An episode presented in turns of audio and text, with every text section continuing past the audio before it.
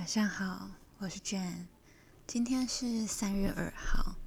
那今天独立书店的小雨是来自廖星云的《从家开始的美好人生整理》，厘清人与物品的关系。你也可以透过整理，重新定制你的人生。#hashtag 是重新开始。其实我觉得整理东西，就是有的时候不会觉得说你想要做一件事情的时候，虽然虽然大家都说，当你想要做一件事情的时候，你都会想说，哎，先收拾桌面，先收先整理房间。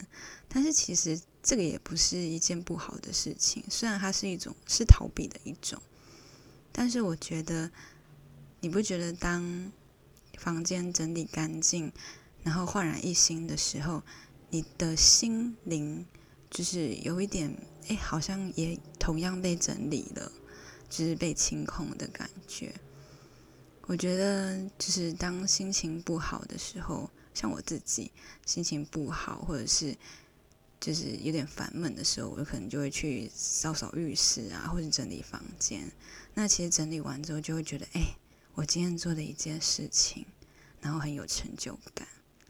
然后很开心，这样，对，那希望你们今喜欢今天的小雨，那，祝大家晚安，拜拜。